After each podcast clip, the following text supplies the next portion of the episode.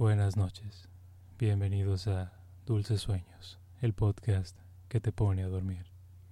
Mi nombre es Benjamín Sumoano y voy a leerte obras clásicas y otras historias para relajar tu mente y puedas así conciliar el sueño. El objetivo de este podcast es acompañarte en ese viaje nocturno mientras quedas dormido o dormida, o si lo prefieres, escuchar juntos la narración. No te preocupes estaré ahí contigo hasta el final del episodio o los episodios que necesites. Espero que este podcast pueda ser un lugar seguro para tu mente, que te aleje de las preocupaciones y te permita descansar, porque todos merecemos tener una buena noche de sueño. Todos merecemos tener un momento de paz. Recuerda que para no perderte ninguno de los episodios, Puedes seguir este podcast en Spotify, Apple Podcast, Google Podcast o en tu aplicación preferida. También puedes escucharnos en las principales bocinas inteligentes. Y si conoces a alguien que podría beneficiarse de escuchar este programa o crees que podría gustarle, compártelo con él o ella. No solo nos ayudará a llegar a más personas y hacer crecer esta comunidad, sino que podrás regalarle una buena noche de sueño o el disfrutar de una buena historia. Esta noche te voy a leer el libro de La máquina del tiempo de H. G. Wells, una obra de ciencia ficción que tuvo el impacto de Volver al futuro, pero en la época victoriana, y es madre de este género en la literatura comercial. Y ahora, acomoda tu almohada Nota lo bien que se siente estar en tu cama, a punto de dormir. Cierra los ojos y déjame leer para ti.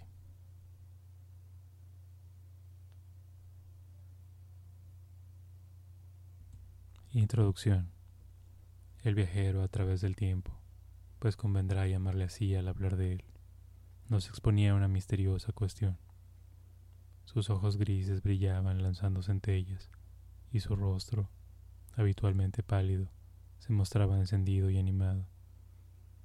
El fuego ardía fulgurante y el suave resplandor de las lámparas incandescentes en forma de lirios de plata se prendía en las burbujas que destellaban y subían dentro de nuestras copas. Nuestros sillones, construidos según sus diseños, nos abrazaban y acariciaban en lugar de someterse a que nos sentésemos sobre ellos. Ya había allí esa sibarítica atmósfera de sobremesa, cuando los pensamientos vuelan gráciles, libres de las trabas de la exactitud. Y él nos la expuso de este modo, señalando los puntos con su afilado índice, mientras que nosotros, arrellanados presosamente, admirábamos su seriedad al tratar de aquella nueva paradoja. Eso le creíamos, y su fecundidad. Deben ustedes seguirme con atención. Tendré que discutir una o dos ideas que están casi universalmente admitidas. Por ejemplo, la geometría que les han enseñado en el colegio está basada sobre un concepto erróneo. ¿No es más bien excesivo con respecto a nosotros ese comienzo?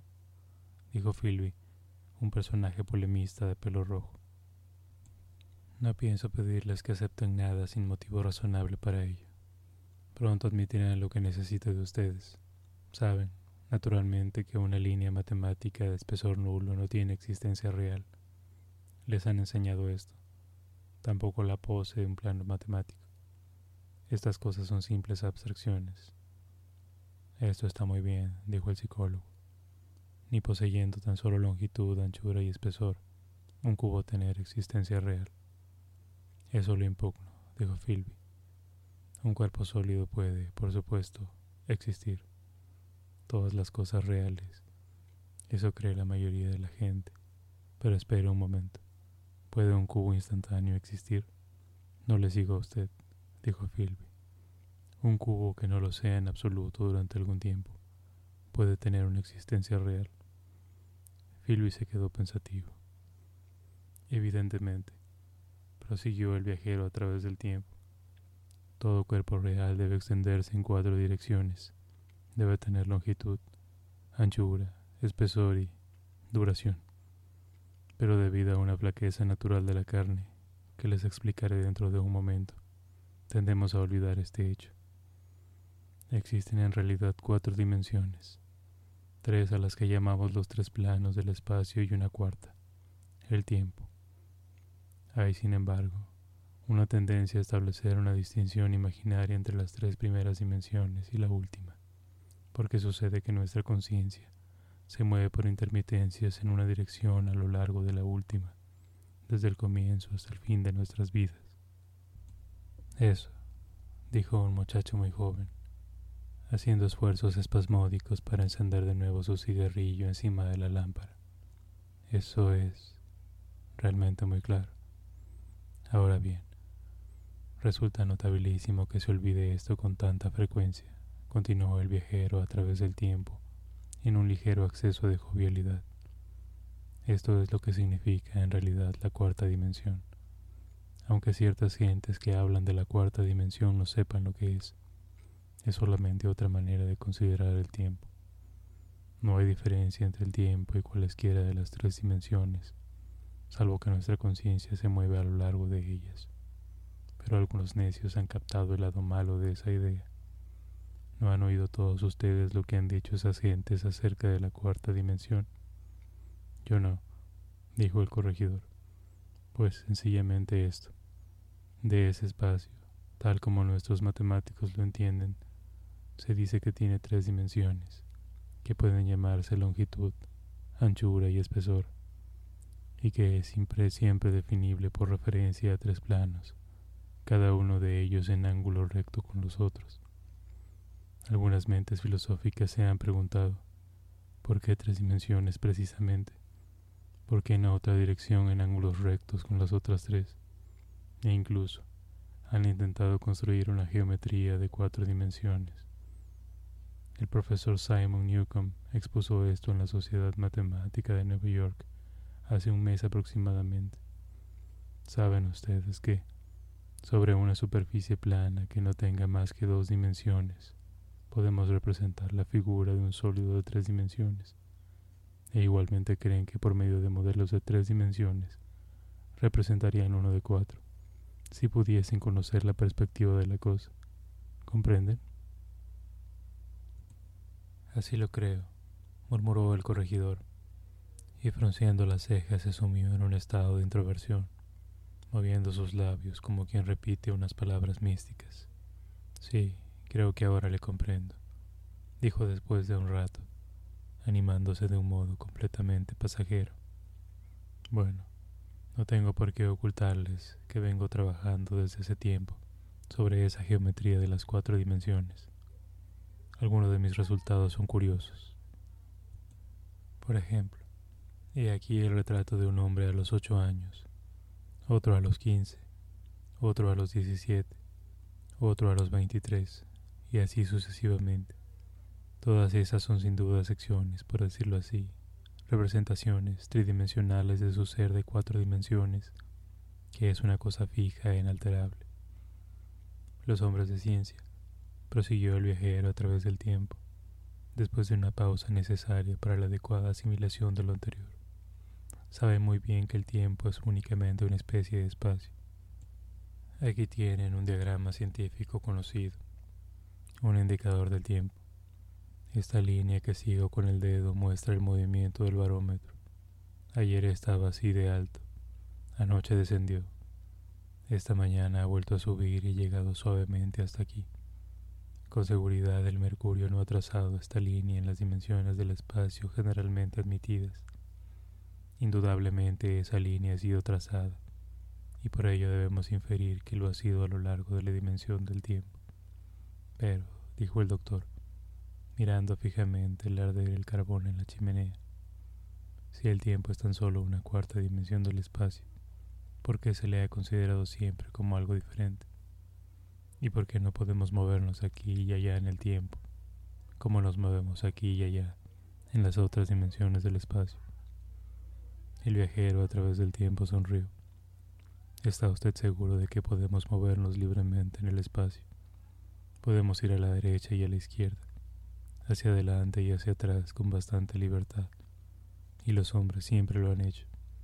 Admito que nos movemos libremente en dos dimensiones, pero como hacia arriba y hacia abajo. La gravitación nos limita ahí. Eso no es del todo exacto, dijo el doctor. Ahí tiene usted los globos. Pero antes de los globos, excepto en los saltos espasmódicos y en las desigualdades de la superficie, el hombre no tenía libertad para el movimiento vertical. Aunque puede moverse un poco hacia arriba y hacia abajo, dijo el doctor, con facilidad, con mayor facilidad hacia abajo que hacia arriba. Y usted no puede moverse de ninguna manera en el tiempo, no puede huir del momento presente. Mi querido amigo, en eso es en lo que está usted pensando. Eso es justamente lo que el mundo entero se equivoca. Estamos escapando siempre del momento presente. Nuestras existencias mentales, que son inmateriales y que carecen de dimensiones, pasan a lo largo de la dimensión del tiempo con una velocidad uniforme, desde la cuna hasta la tumba.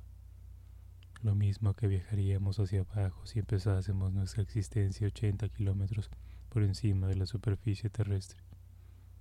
Pero la gran dificultad es esta, interrumpió el psicólogo. Puede usted moverse de aquí para allá en todas las direcciones del espacio, pero no puede usted moverse de aquí para allá en el tiempo. Ese es el origen de mi gran descubrimiento, pero se equivoca usted al decir que no podemos movernos de aquí para allá en el tiempo. Por ejemplo, si recuerdo muy vivamente un incidente, retrocedo al momento en que ocurrió. Me convierto en un distraído, como usted dice. Salto hacia atrás durante un momento. Naturalmente, no tenemos medios de permanecer atrás durante un periodo cualquiera de tiempo, como tampoco un salvaje o un animal pueden sostenerse en el aire seis pies por encima de la tierra. Pero el hombre civilizado está en mejores condiciones que el salvaje a ese respecto. Puede elevarse en un globo pese a la gravitación, y por qué no de poder esperarse que sea al final capaz de detener o de acelerar su impulso a lo largo de la dimensión del tiempo, o incluso de dar la vuelta de viajar en el otro sentido. Oh, eso, comentó Fibli, es, ¿por qué no? dijo el viajero a través del tiempo.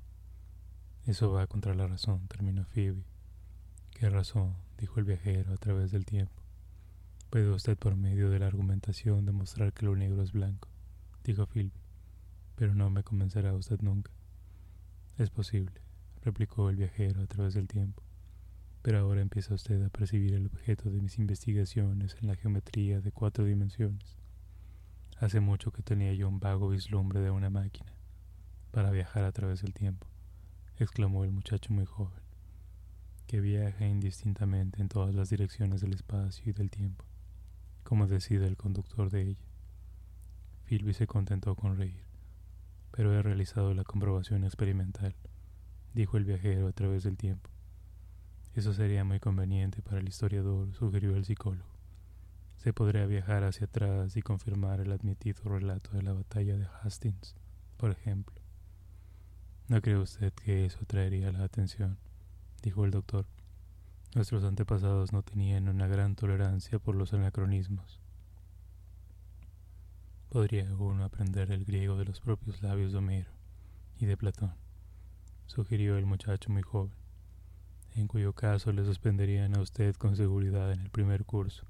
Los sabios alemanes han mejorado tanto el griego.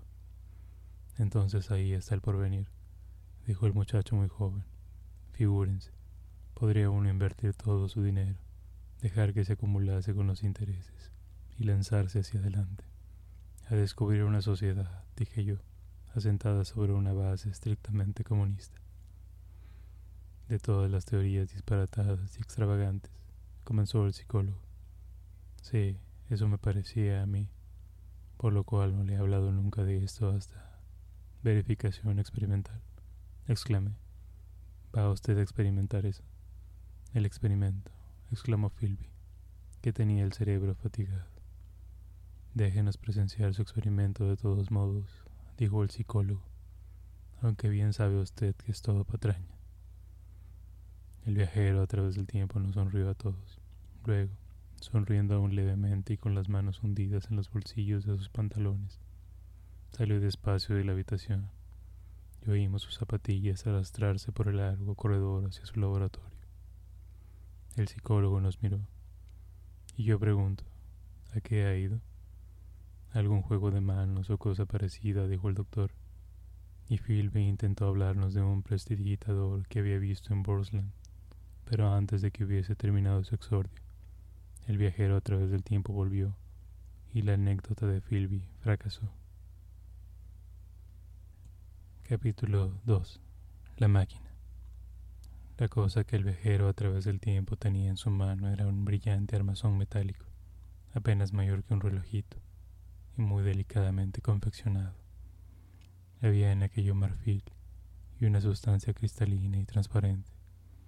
Y ahora debo ser explícito, pues lo que sigue, a menos que su explicación sea aceptada, es algo absolutamente inadmisible. Cogió él una de las mesitas octogonales que había esparcidas alrededor de la habitación y la colocó enfrente de la chimenea, con dos patas sobre la alfombra. Puso la máquina encima de ella. Luego acercó una silla y se sentó. El otro objeto que había sobre la mesa era una lamparita con pantalla, cuya brillante luz daba de lleno sobre aquella cosa. Había allí también una docena de bujías aproximadamente dos en candelabros de bronce sobre la repisa de la chimenea y otras varias en brazos de metal. Así es que la habitación estaba profusamente iluminada. Me senté en un sillón muy cerca del fuego y lo arrastré hacia adelante a fin de estar casi entre el viajero del tiempo y el lugar. Philby se sentó detrás de él, mirando por encima de su hombro. El doctor y el corregidor le observaban de perfil desde la derecha y el psicólogo desde la izquierda. El muchacho muy joven se erguía detrás del psicólogo. Estábamos todos sobre aviso. Me parece increíble que cualquier clase de treta, aunque sutilmente ideada y realizada con destreza, nos hubiese engañado en esas condiciones. El viajero a través del tiempo nos contempló y luego a su máquina. Bien, ¿y qué? dijo el psicólogo. Este pequeño objeto, dijo el viajero a través del tiempo, acodándose sobre la mesa y juntándose sus manos por encima del aparato. Es solo un modelo. Es mi modelo de una máquina para viajar a través del tiempo. Advertirán ustedes que parece singularmente ambigua y que esta varilla rutilante presenta un extraño aspecto, como si fuese en cierto modo irreal. Y la señaló con el dedo. Y aquí también una pequeña palanca blanca, y hay otra. El doctor se levantó de su asiento y escudriñó el interior de la cosa. Estás esmeradamente hecho, dijo. He tardado dos años en construirlo, replicó el viajero a través del tiempo. Luego, cuando todos hubimos imitado el acto del doctor, aquel dijo, Ahora quiero que comprendan ustedes claramente que, al apretar esta palanca, envía a la máquina a planear en el futuro y esta otra invierte el movimiento. Este soporte representa el asiento del viajero a través del tiempo. Dentro de poco voy a mover la palanca y la máquina partirá, se desvanecerá, se adentrará en el tiempo futuro y desaparecerá. Mírenla a gusto. Examinen también la mesa y convénzanse ustedes de que no hay trampa. No quiero desperdiciar este modelo y que luego me digan que soy un charlatán. Hubo una pausa aproximada de un minuto. El psicólogo pareció que iba a hablarme, pero cambió de idea. El viajero a través del tiempo adelantó su dedo hacia la palanca. No, dijo de repente, deme su mano. Y volviéndose hacia el psicólogo, le cogió la mano y le dijo que extendiese el índice de modo que fue el propio psicólogo quien envió el modelo de la máquina del tiempo hacia su interminable viaje. Vimos todos bajarse la palanca. Estoy completamente seguro de que no hubo engaño. Sopló una ráfaga de aire y la llama de la lámpara se inclinó. Una de las bujías de la repisa de la chimenea se apagó y la maquinita giró en redondo. De pronto se hizo indistinta. La vimos como un fantasma durante un segundo, quizá, como un remolino de cobre y marfil brillando débilmente, y partió. Se desvaneció. Sobre la mesa vacía no quedaba más que la lámpara. Todos permanecimos silenciosos durante un minuto. Vaya con el chisme, dijo Philby a continuación. El psicólogo salió de su estupor y miró repentinamente de la mesa, ante lo cual el viajero a través del tiempo rió jovialmente. Bueno, ¿y qué? dijo rememorando el psicólogo. Después se levantó, fue hacia el bote de tabaco que estaba sobre la repisa de la chimenea, y de espaldas a nosotros, empezó a llenar su pipa. Nos mirábamos unos a otros con asombro. Dígame, preguntó el doctor, ¿ha hecho usted esto en serio? ¿Cree usted seriamente que esa máquina viajará a través del tiempo? Con toda certeza, contestó el viajero a través del tiempo, deteniéndose para prender una cerilla en el fuego. Luego se volvió, encendiendo su pipa, para mirar al psicólogo de frente. Este, para demostrar que no estaba trastornado, Cogió un cigarro e intentó encenderlo sin cortarle la punta. Es más, tengo ahí una gran máquina casi terminada, y señaló hacia el laboratorio. Y cuando esté montada por completo, pienso hacer un viaje por mi propia cuenta. ¿Quiere usted decir que esa máquina viaja por el futuro? dijo Philby. Por el futuro y por el pasado. No sé con seguridad por cuál. Después de una pausa, el psicólogo tuvo una inspiración. De haber ido a alguna parte. Habría sido al pasado, dijo. ¿Por qué? preguntó el viajero a través del tiempo. Porque supongo que no se ha movido en el espacio. Si viajase por el futuro, aún estaría aquí en este momento, puesto que debería viajar por el momento presente. Pero, dije yo, si viajase por el pasado hubiera sido visible cuando entramos antes en esta habitación y el jueves último cuando estuvimos aquí, el jueves anterior a ese, y así sucesivamente. Serias objeciones, observó el corregidor con aire de imparcialidad, volviéndose hacia el viajero a través del tiempo. Nada de eso, dijo éste, y luego, dirigiéndose al psicólogo, piénsalo, usted puede explicar esto. Ya sabe usted que hay una representación bajo el umbral, una representación diluida. En efecto, dijo el psicólogo y nos tranquilizó. Es un simple punto de psicología. Debería haber pensado en ello. Es bastante claro y sostiene la paradoja deliciosamente. No podemos ver ni podemos apreciar esta máquina como tampoco podemos ver el rayo de una rueda en plena rotación o una bala volando por el aire. Si viaja a través del tiempo 50 o 100 veces más deprisa que nosotros, si recorre un minuto mientras nosotros un segundo, la impresión producida será, naturalmente, tan solo una cincuentésima o una centésima de lo que sería si no viajase a través del tiempo. Está bastante claro. Pasó su mano por el sitio donde había estado la máquina. Comprenden ustedes, dijo riendo. Seguimos sentados mirando fijamente la mesa vacía casi un minuto. Luego el viajero a través del tiempo nos preguntó qué pensábamos de todo aquello parece bastante plausible esta noche, dijo, pero hay que esperar hasta mañana. De día se ven las cosas de distinto modo. ¿Quieren ustedes ver la auténtica máquina del tiempo? preguntó el viajero, a través del tiempo. Y dicho esto, cogió una lámpara y mostró el camino por el largo y oscuro corredor hacia su laboratorio. Recuerdo vivamente la luz vacilante, la silueta de su extraña y gruesa cabeza, la danza de las sombras, como le seguíamos todos perplejos pero incrédulos, y como allí en el laboratorio contemplamos una reproducción en gran tamaño de la maquinita que habíamos visto desvanecerse ante nuestros ojos. Tenía partes de níquel, de marfil, otras que habían sido indudablemente limadas o aserradas de un cristal de roca. La máquina estaba casi completa pero unas barras de cristal retorcido sin terminar estaban colocadas sobre un banco de carpintero, junto a algunos planos. Cogí una de aquellas para examinarla mejor.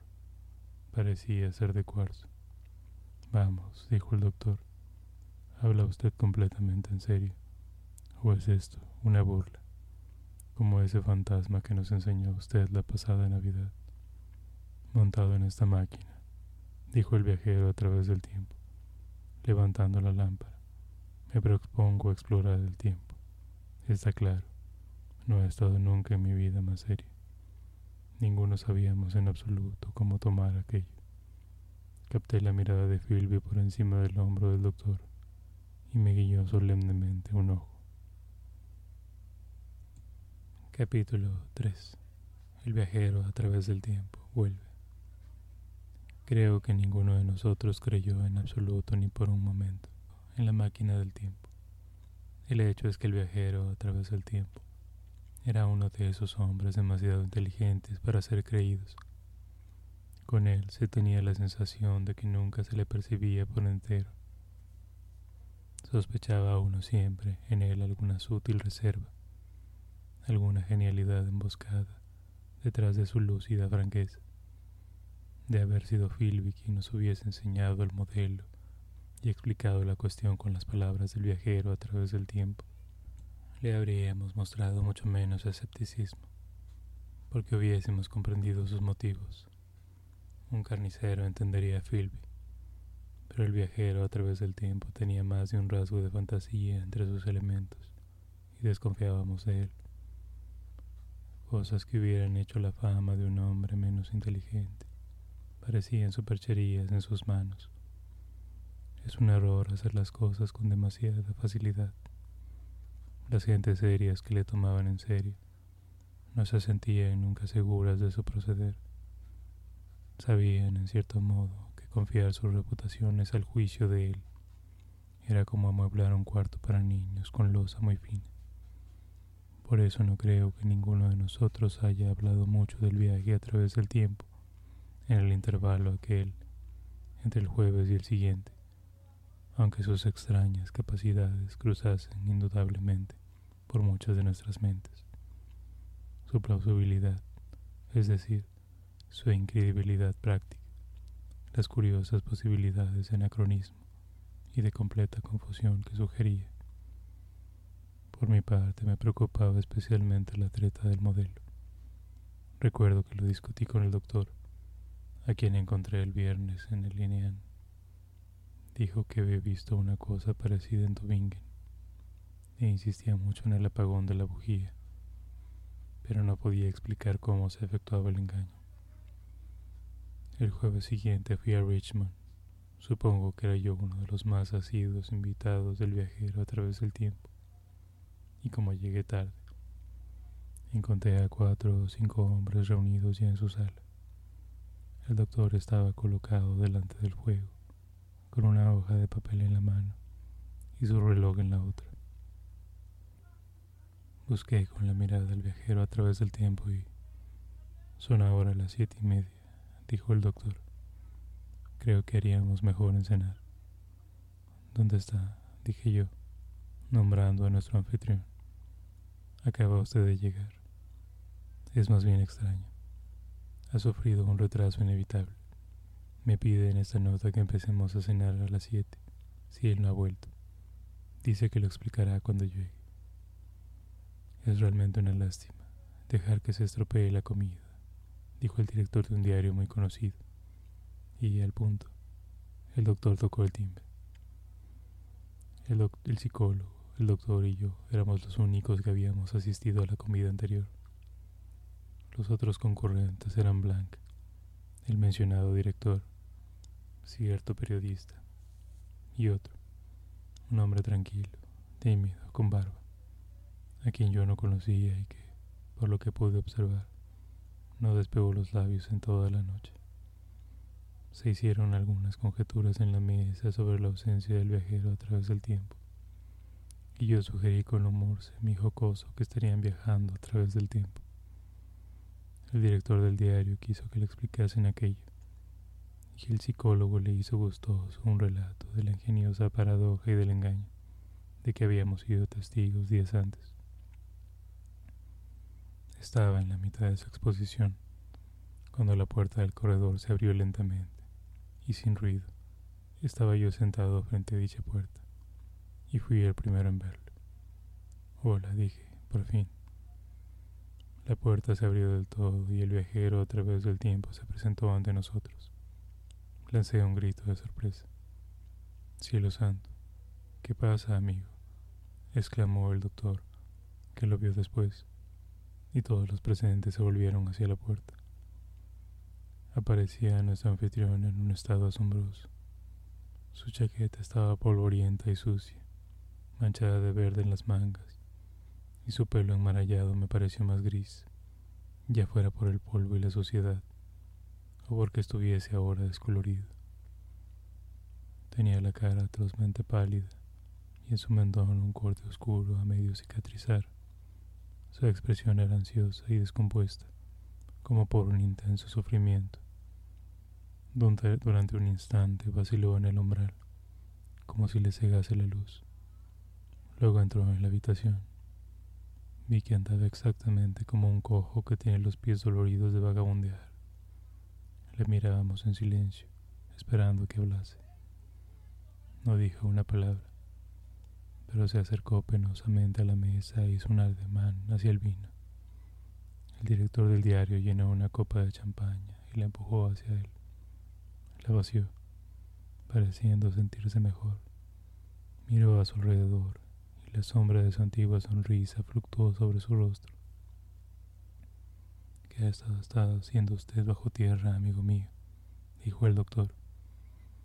El viajero a través del tiempo no pareció oír. Permítame que le interrumpa, dijo, con vacilante pronunciación. Estoy muy bien. Se detuvo, tendió su copa para que la llenasen de nuevo, y cogiéndola la volvió a vaciar. Esto sienta bien, dijo. Sus ojos grises brillaron, y un ligero color afloró a sus mejillas. Su mirada revoloteó sobre nuestros rostros con cierta apagada aprobación. Luego recorrió el cuarto caliente y confortable y después habló de nuevo, como buscando su camino entre sus palabras.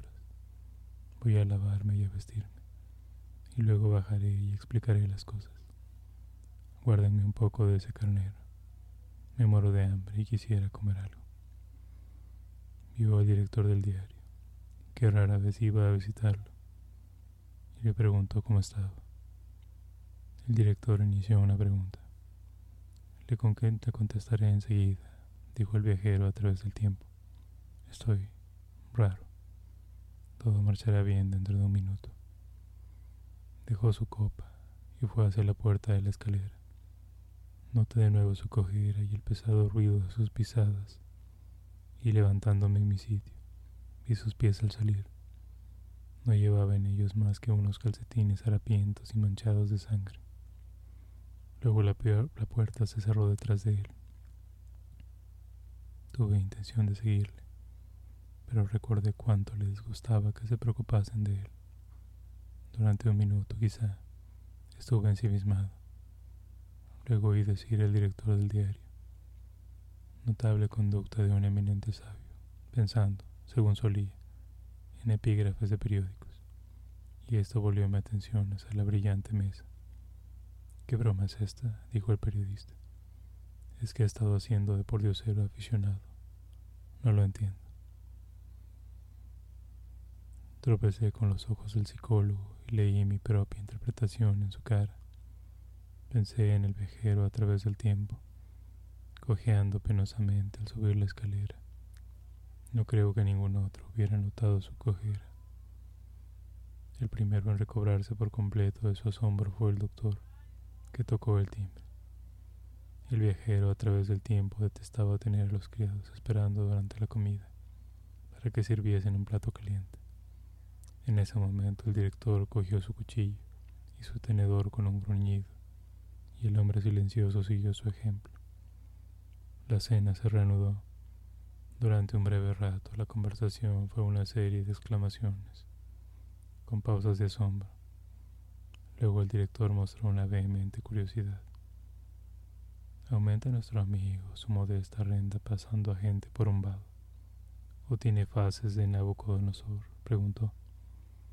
Estoy seguro de que se trata de la máquina del tiempo, dije, y reanudé el relato del psicólogo de nuestra reunión anterior. Los nuevos invitados se mostraron francamente incrédulos. El director del diario planteaba objeciones.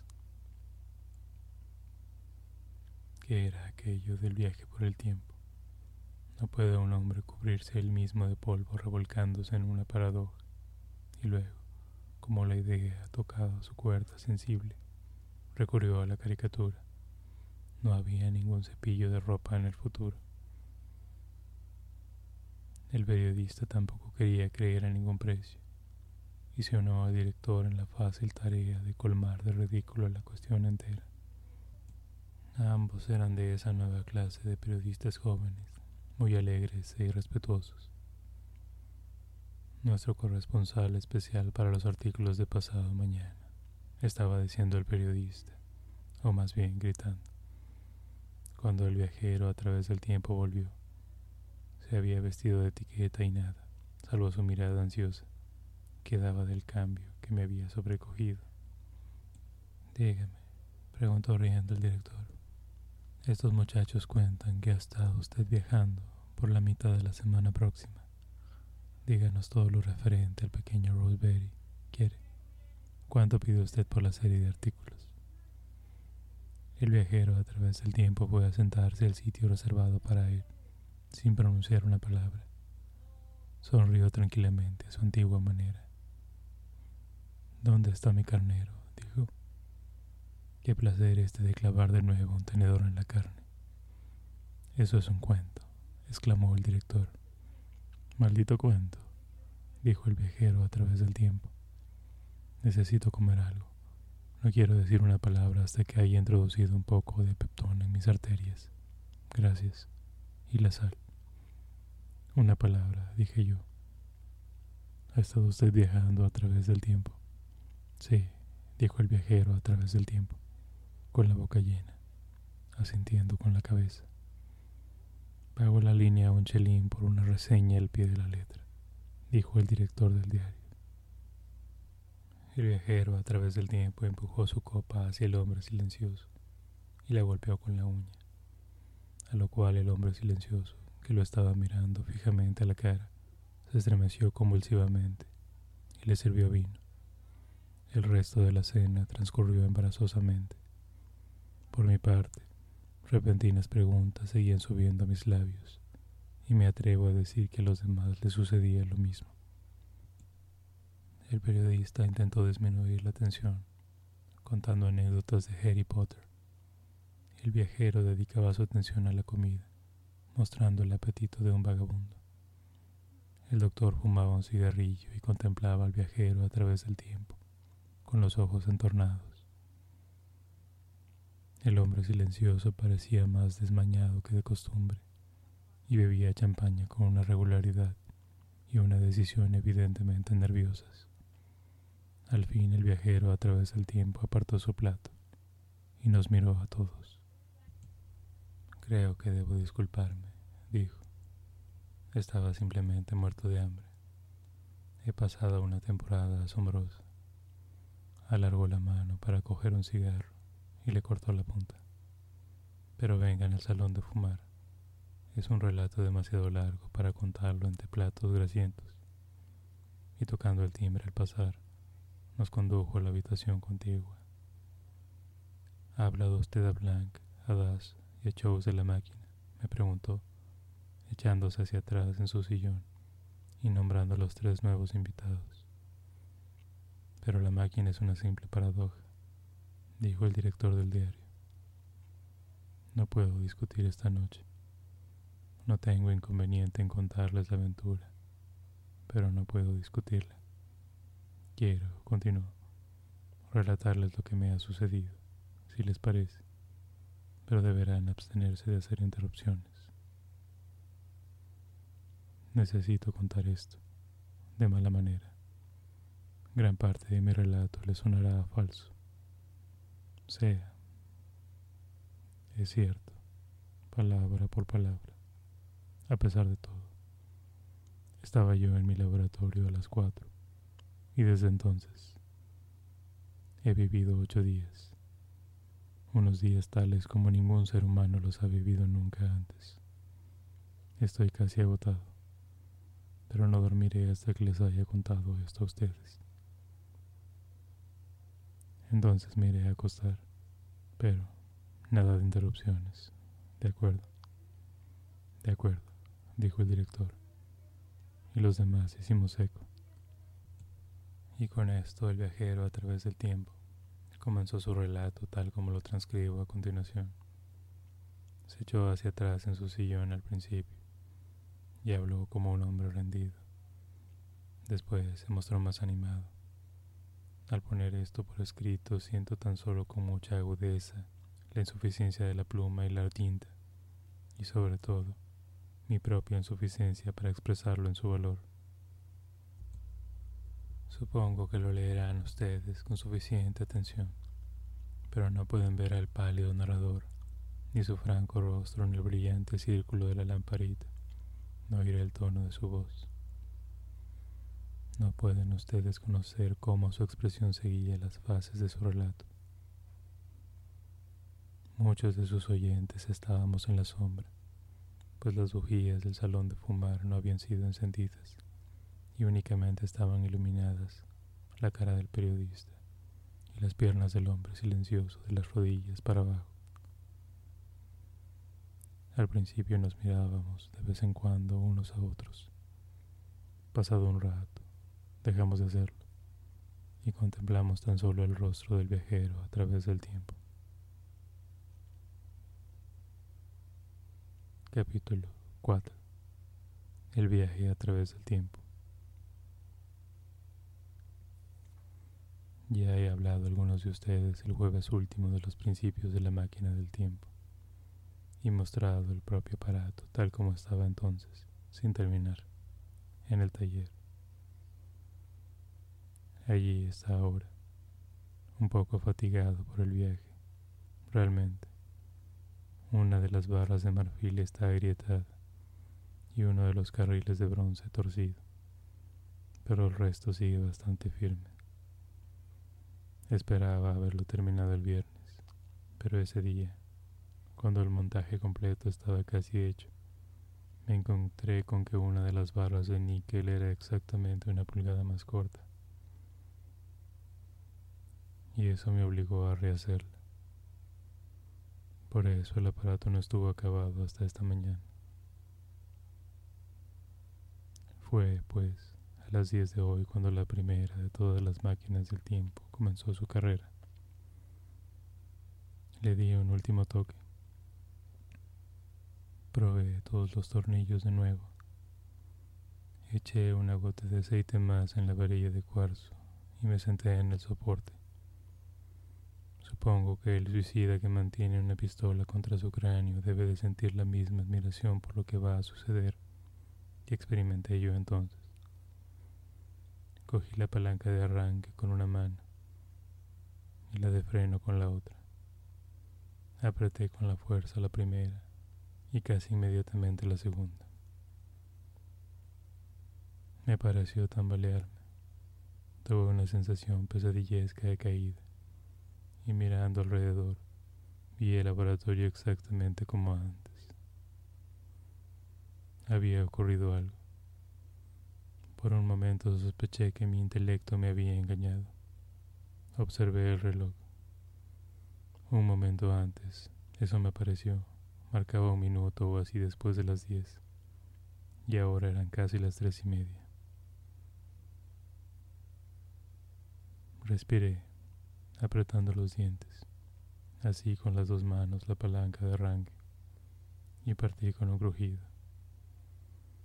El laboratorio se volvió brumoso y luego oscuro.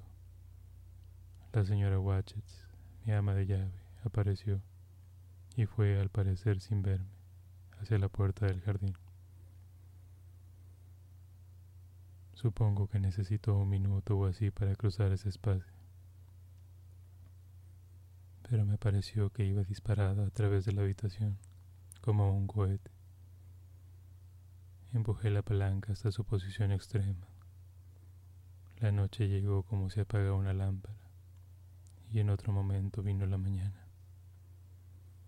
El laboratorio se tornó desvaído y brumoso, y luego cada vez más desvaído. Llegó la noche de mañana, después del día nuevo, otra vez la noche. Luego volvió el día y así sucesivamente, más y más deprisa. Un murmullo vertiginoso llenaba mis oídos y una extraña, silenciosa confusión descendía sobre mi mente. Temo no poder transmitir las peculiares sensaciones del viaje a través del tiempo. Son extremadamente desagradables. Se experimenta un sentimiento sumamente parecido al que se tiene en las montañas rusas zigzagueantes. Un irresistible movimiento, como si se precipitase uno de cabeza. Sentí también la misma horrible anticipación de inminente aplastamiento cuando emprendí la marcha. La noche seguía al día como el aleteo de un ala negra. La oscura percepción del laboratorio pareció ahora debilitarse en mí y vi el sol saltar un día, rápidamente por el cielo, brincando a cada minuto y a cada minuto marcando el siguiente día. Supuse que el laboratorio había quedado destruido y que estaba yo al aire libre. Tuve la oscura impresión de hallarme sobre un andamiaje, pero iba ya demasiado deprisa para tener conciencia de cualquier cosa movible. El caracol más lento que se haya nunca arrastrado se precipitaba con demasiada velocidad para mí. La centelleante sucesión de oscuridad y de luz era sumamente dolorosa para los ojos.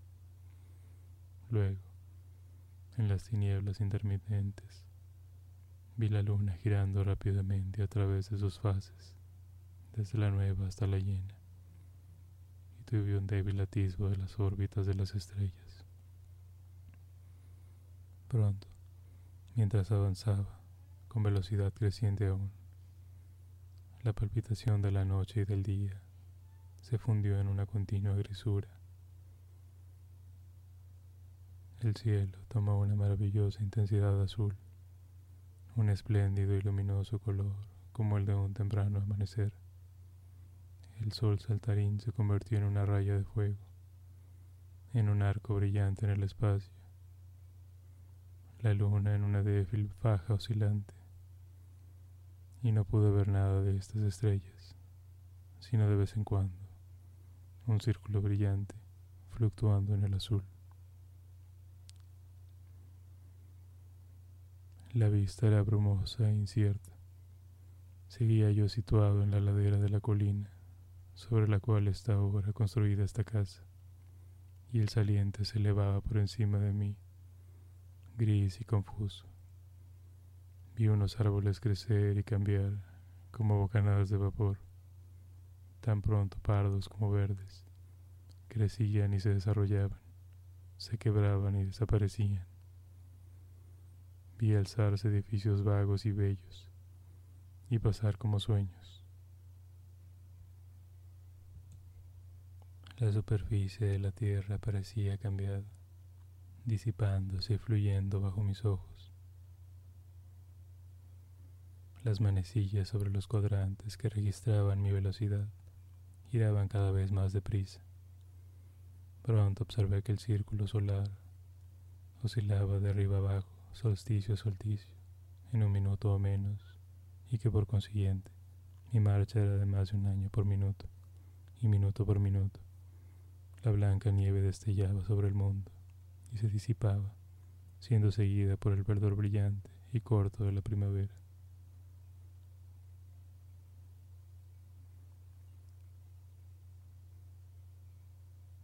Que tengas dulces sueños.